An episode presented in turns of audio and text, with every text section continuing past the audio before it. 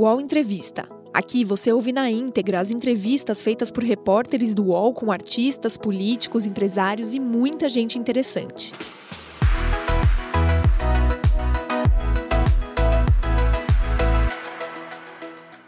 Marcelo Taz, boa tarde, muito obrigada por estar com a gente aqui no Jornalistas etc. Alegria estar com você, Thaís.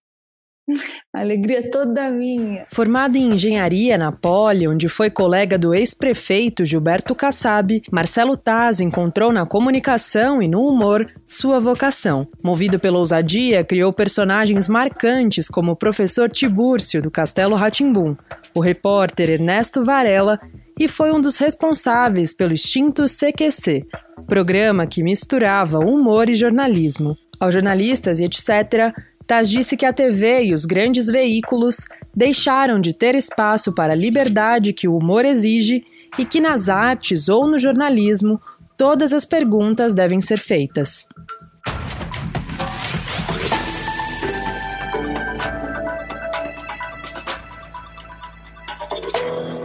O Marcelo Taz, ele criou e participou de programas muito ousados e inovadores como o CQC. Ele também foi o explorador precoce do universo digital e criou personagens que fizeram história, como o professor Tibúrcio, do Castelo Ratimbum, o Ernesto Varela, que é o meu preferido, né, o repórter de mentira que entrevistava a gente de verdade. E, mas ele estudou mesmo para ser engenheiro e ele se formou na Poli, que é uma coisa muito difícil, que é um feito para qualquer um, né? Conta aí, Tassi, como é que foi sua experiência na Poli e como que foi esse desvio de rota, como que ele aconteceu? A Poli que me introduziu à comunicação, você acredita, Thaís? Olha como o mundo é maluco. É, eu eu, é, quer dizer, entrei na Poli, é uma coisa muito complexa, né, de, de atravessar, é, e, e, lá eu, desde o começo, eu senti que eu tava, tinha escolhido errado, que não era aquilo que batia no meu coração, mas aí descobri um jornal, um jornal do centro, do centro acadêmico, de humor, e passou a ser a minha meta, publicar alguma coisa no jornal mas eu era calouro e tal, fui conseguir no segundo ano. Assim, fiquei muito feliz. Conheci os caras do jornal. No terceiro ano eu já era o editor e fiquei lá por alguns anos cuidando desse jornal e descobri que a minha vocação era comunicação dentro da faculdade de engenharia. Mas você foi até o fim da faculdade de engenharia, você se formou, você teve algum colega famoso? Todo mundo que sai da Poli é famoso? Eu tive um colega que eu ganhei uma hum. eleição dele chamada Gilberto Kassab. Olha só. É, e é justamente a, a hora que eu entro para esse jornal. A gente entra numa chapa, né? É, naquela época era direita e esquerda, né? Um cam os campos muito definidos, e nós éramos anarquistas. A nossa chapa se chamava Beleza Pura, que era uma música do Caetano, e ganhamos aquela eleição. Entre a direita e a esquerda, a gente ganhou, eu virei o editor do jornal, e enfim. Qual que era a chapa do Kassab? A do Kassab era, era chope no SEC. SEC é o Centro da Engenharia Civil, chope no SEC. Olha que coisa criativa, né? E, e aí é, era um clima um pouco parecido com o de hoje, assim, chega de política, vamos parar de falar de política, tem que vamos trabalhar, vamos, sabe? E, e acabou ganhando, olha que legal, uma coisa que não era nem aquilo nem, nem o outro, né? E, e, foi o que me bateu fundo assim o coração. Esse jornal falava, criticava, ironizava é, o movimento estudantil, a gente ironizava a Libelu, é, e obviamente tinha espaço para todo mundo, eles escreviam no jornal, o pessoal da direita também escrevia. Tempos bons, assim, de poder estar tá no mesmo veículo, vários pontos de vista simultâneos. Como é que era o nome do jornal? Viu, um ponto de interrogação. Viu? Ah, o Marcelo Taz, Voltando ao Ernesto Varela, que era aquele repórter de mentira que entrevistava gente de verdade, né? Você disse, você já disse que você inventou esse personagem até para se proteger, porque era uma época em que ainda não dava para uma época pós-ditadura, que ainda não dava para fazer todas as perguntas, né? Mas teve um episódio recente com a, a, nossa colega Vera Magalhães, do Roda Viva, em que ela foi muito criticada por fazer uma pergunta ao Martinho da Vila, que era entrevistado do Roda Viva. Ela perguntou sobre a influência das milícias na escola de samba e foi muito criticada por causa disso. Né? Você acha que ainda tem perguntas que não podem ser feitas, como na época lá longe do Ernesto Varela? Todas as perguntas têm que ser feitas, né? Temos que falar isso de cara. É, mas tem gente que não suporta as perguntas. É incrível, né? É, e isso é inadmissível, porque o papel do jornalista é a pergunta. A pergunta é a arma do jornalista. E então ela tem que ser valorizada, protegida, porque os tempos são muito é, de dessa patrulha, mas muito mimizentos. Sabe, Thaís? Você não acha? A gente devia prestar menos atenção nesse mimimi e fazer o que a gente tem que fazer, que é fazer perguntas. Falando em tempos mimizentos, você também defendeu o Pedro Bial quando ele foi ao Manhattan Connection e também foi criticado porque ele disse que o Lula só seria entrevistado por ele se usasse um detector de mentiras. O mundo caiu em cima dele. Então, não são só as perguntas que não podem ser feitas, algumas afirmações também hoje não podem ser feitas. É, é essa mesma patrulha, uh. É, eu não sei se é a mesma, mas é o mesmo tipo de burrice, porque é uma dificuldade de entender ironia também. É, as pessoas tomam as coisas é, ao pé da letra. E, e, obviamente, fica o tempo todo com uma luneta esperando a hora de atacar. Assim. É, eu não dou muita bola né? e procuro defender colegas como o Pedro Bial, que naquele dia estava sentindo o calor de estar, enfim, nas redes sociais. A Vera também é uma que eu estou sempre que eu posso, né? É, apoiando, assim, a gente tem que se apoiar. Eu creio que quem preza a liberdade de expressão é, tem que fazer um esforço, viu, Thaís? Um esforço muito difícil, de, às vezes de apoiar, inclusive, colegas que você não concorda, porque o que está em jogo é a liberdade de expressão, e isso eu não abro mão. Eu nasci com esse defeitinho. E a que, que você atribui, Marcelo, essa luneta que você fala em cima de nós mesmos, essa espécie de censura que não parte do Estado, né? às vezes até uma censura auto-infligida? De onde que saiu isso? Por que isso? Insegurança. Eu creio que tem muita gente insegura, com necessidade de autoafirmação, sabe? Tem muitos homens com insegurança da sua própria sexualidade. Então você vê que os xingamentos geralmente são xingamentos sexualizados, né? Me chama muita atenção a isso, porque às vezes o debate é um debate político e vem um xingamento, né? É, que não tem nada a ver com o, o, o debate. Eu creio que tem muito de insegurança, sabe? A insegurança está muito perto é, da ignorância, do preconceito, né? É, das ideologias extremadas, onde a pessoa. É, o, o, São Tomé falava é, ver para crer. Essas pessoas só veem o que elas acreditam. Então, fica presos dentro de uma crença, e aí a única arma que elas têm é sair gritando, esperneando.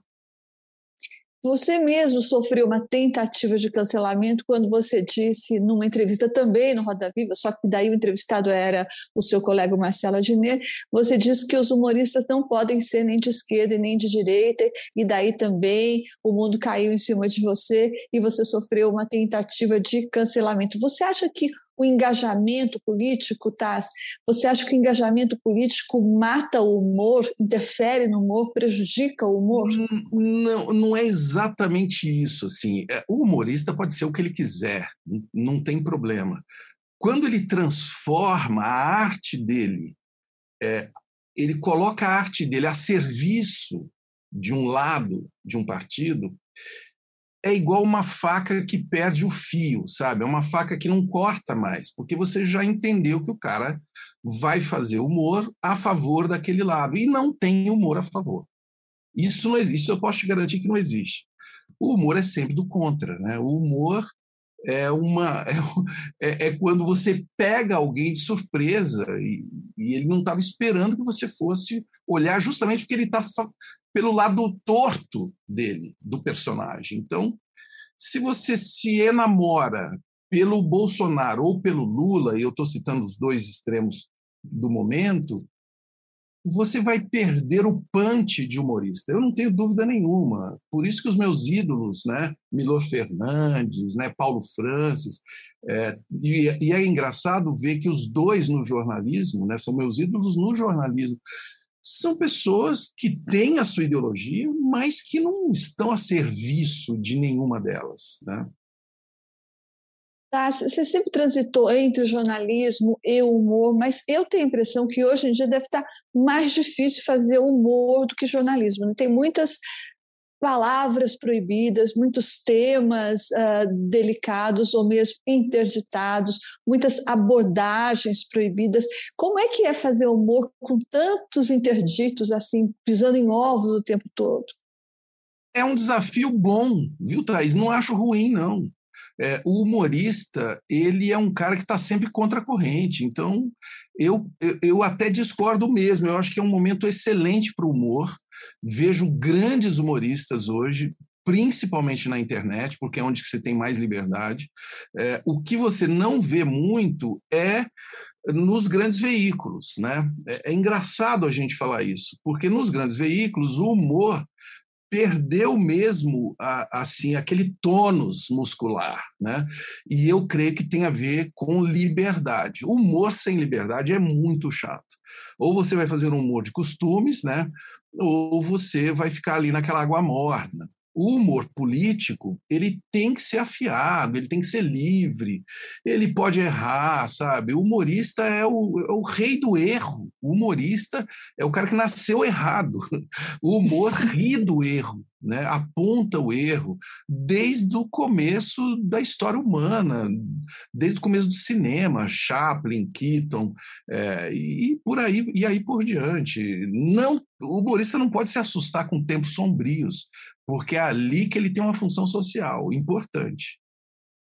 Então, você, você quer dizer que o humor está menos confortável nos grandes veículos, nas TVs abertas, e está migrando por causa dessa, talvez pela falta de liberdade, migrando para esses nichos de internet, e aí se sentindo mais confortável aí? É isso? É isso. O, o, humor, ele tem que estar pleno de liberdade. Hoje na internet você vê isso é, o, o, os veículos, eu não diria que não é que é ausência de liberdade, mas existe uma certa timidez na minha hum. avaliação. Né? O medo timidez. de errar, talvez? O medo de errar, o medo da ousadia. Hum. Não se faz televisão sem ousadia. Isso é uma coisa que eu aprendi ao longo desses anos. Assim, as melhores coisas que eu tive a felicidade de participar, o nível de ousadia era muito alto. Havia um risco que estava sendo, que alguém estava correndo, tanto o veículo quanto quem estava ali fazendo o programa. Havia um risco real.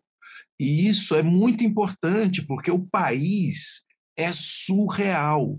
A realidade brasileira, ela não pode ser analisada como se analisa o noticiário na Alemanha, ou no Japão, ou na Suécia, ou na Inglaterra né? onde tem até uma lógica, tem anos, séculos para você fazer uma análise toda ponderada. No Brasil, não. O Brasil é surreal. O Brasil precisa de gente cutucando, gente chacoalhando a roseira. O UOL Entrevista volta já.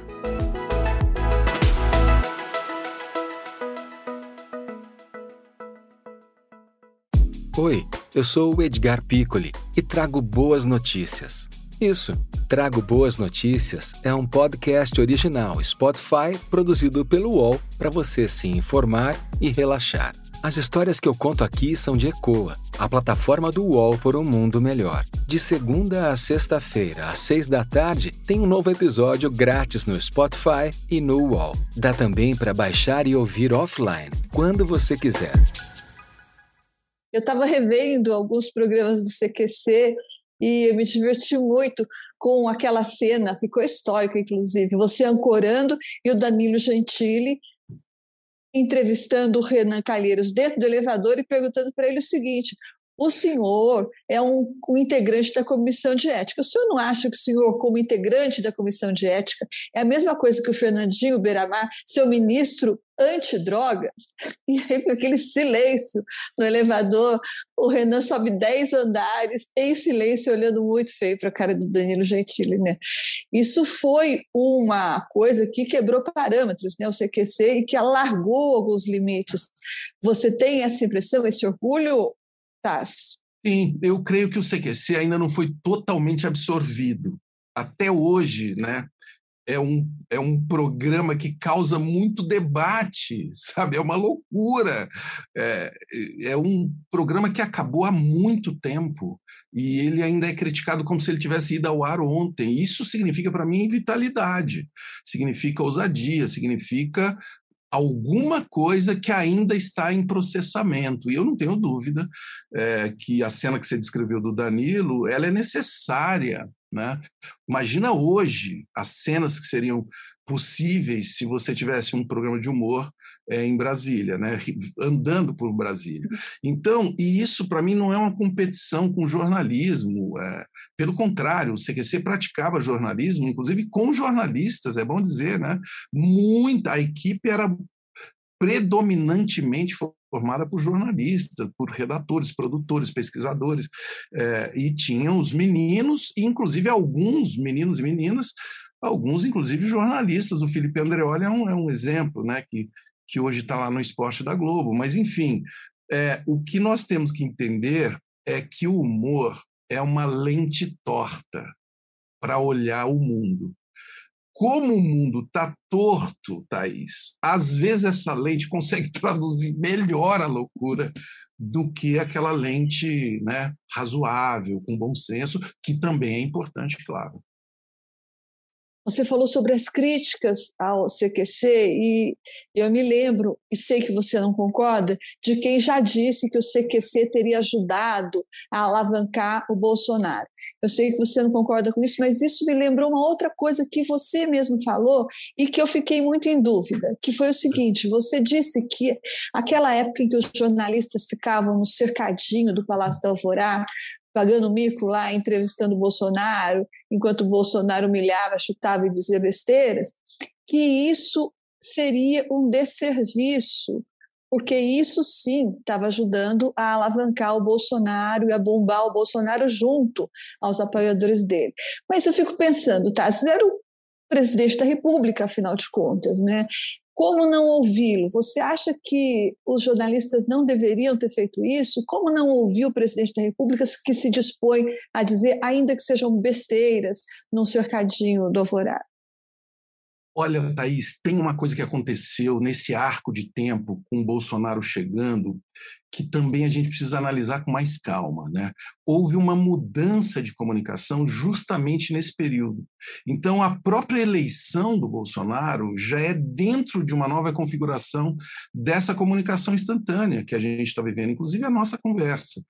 E muita gente ainda, com razão, está processando esse tempo que nós estamos vivendo. Então, eu discordo totalmente. Você tem que ouvir o presidente? Tem, mas você não tem que publicar tudo o que ele fala.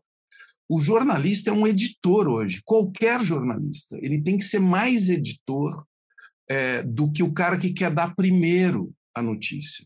E nós aprendemos no jornalismo antigo que dar primeiro é que é legal, não é verdade? E a uhum. minha tese é que hoje você tem que dar gostoso, não é primeiro. dar gostoso significa é, traduzir a notícia com qualidade, é, com amplitude de vieses, com contexto.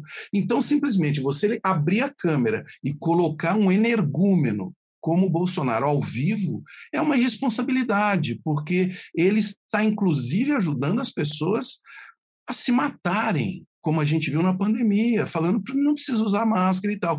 Eu acho que o jornalista não pode colocar o presidente no ar o tempo todo. Não pode. A gente está vendo o que, que acontece. Infelizmente, eu creio que as pessoas agora perceberam. Né? O cercadinho não é mais, me parece, a, a sala de imprensa. Ele criou essa sala de imprensa, era uma armadilha e muita gente caiu. Mas ele continua falando em propérios, despropósitos, etc. Sim. Você acha que editar isso, não publicizar isso, seria um serviço, não seria uma censura e não seria também uma forma de melhorar o próprio personagem? Não, não é isso que eu estou falando. É bom deixar claro. Eu vou dar um exemplo para ficar mais claro. O Jornal Nacional, por exemplo, eu creio que está agindo muito bem. Eles pararam de colocar o presidente falando. Só colocam quando é algo relevante, que ele precisa estar falando. Eles descrevem o que ele falou. E isso uhum. é uma coisa que eu uhum. observei muito nesses últimos tempos. É uma decisão editorial muito sofisticada, muito legal. Muito legal. Eles não estão ignorando que aconteceu aquele fato, que aconteceu aquele absurdo e tal, mas eles não estão abrindo a câmera. E o microfone. Uhum. É, porque não é assim. O jogo não é esse. É bom o público entender como é feito o jornalismo. Né? O que ele está vendo não é o que aconteceu no Brasil e no mundo. Aquilo é uma escolha editorial e o veículo que escolheu. Então, o veículo tem, sim, é, todo o direito, com transparência, obviamente, né, de escolher o que, que ele vai botar no ar, não tenho dúvida. Entendi. Por falar nisso, o Bolsonaro já te pagou aqueles dois mil que ele está te devendo, Tá, Explica essa não história pagou. aí. Não pagou. Aproveito aqui que eu estou no UOL para lembrar ao oficial de justiça que tem essa função que ele sempre para ali no cercadinho. Eis uma boa oportunidade. Dois mil reais. Conta aí é um, para o nosso ouvinte que está boiando, que não sabe dessa história.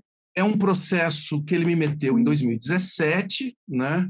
E porque eu afirmei, era a minha opinião, numa conversa, numa entrevista pública, que, na minha opinião, ele era um cara racista, homofóbico, que, aliás, eu, é a mesma opinião, infelizmente, até hoje. Ele me processou porque haveria ali uma, enfim, a campanha eleitoral, então é pura intimidação. E nós entramos, ganhamos, já já está consolidado esse, esse julgamento, é, e ele perdeu, como perdeu muitos processos, né, inclusive de colegas nossos, né, vários colegas aí que que o processaram por intimidação, por violência, né, especialmente contra a mulher. É, é, engraçado como ele tem uma preferência né, por rebaixar uh, as jornalistas. Né? Ele, tem uma insegurança na sexualidade dele muito nítida. E, e olha, um bom psiquiatra poderia ajudar muito o, o presidente. Ô, Taz, você foi bom, sempre foi né, um entusiasta das novas tecnologias, pioneiro em um monte de coisas, pioneiro no Twitter entre os apresentadores de TV, você sempre está ligado no que está acontecendo. O que, que você acha que vai ser a grande plataforma do jornalismo, ou, mais modestamente, vai, a mais promissora plataforma para o jornalismo num futuro próximo? A mais promissora plataforma para um jornalista do futuro é o livro, é quem conseguir dominar o texto, contar bem uma história. A plataforma não importa, elas vão mudando, sabe, elas vão surgindo, mas a capacidade de interpretação, de ouvir o que o outro recebe, né, na velocidade que a gente vive, é fundamental, porque as pessoas entendem o que elas querem. Então é importante você é, estudar viés, que é uma coisa que eu me dedico muito, né? Como entender o viés do meu público, né? Na TV Cultura, na internet, é, nas coisas que eu faço, sempre tem um. Como entender os viés dos veículos é outra coisa importante, com toda transparência e sem achar que isso é, é, um, é uma coisa que é um pecado. Nossa, o nosso veículo ele é enviesado, sim, todo veículo é, tem um viés, tem um ponto de vista. É, eu tenho um orgulho e é uma delícia poder falar com uma jornalista que eu admiro como você, que eu fui o primeiro blog do UOL veja você, é, em 2003, e era uma coisa assim, parecia que a gente estava botando no ar um TikTok, você entendeu? E muitos amigos, inclusive jornalistas e tal, tiravam sarro de mim. Ah, você vai ter blog, esse negócio não vai dar certo, não sei o quê. Então eu fico muito mesmo assim, é, feliz de olhar é, que o núcleo da nossa profissão é o mesmo, que é contar histórias com qualidade, né, com ética, com precisão e tudo mais, e estar aberto para ouvir erros, que é uma coisa fundamental e, e a gente tem muita dificuldade disso, né, e estar mesmo experimentando essa mudança de comunicação de verdade. E o melhor jeito é você estar dentro dessas plataformas.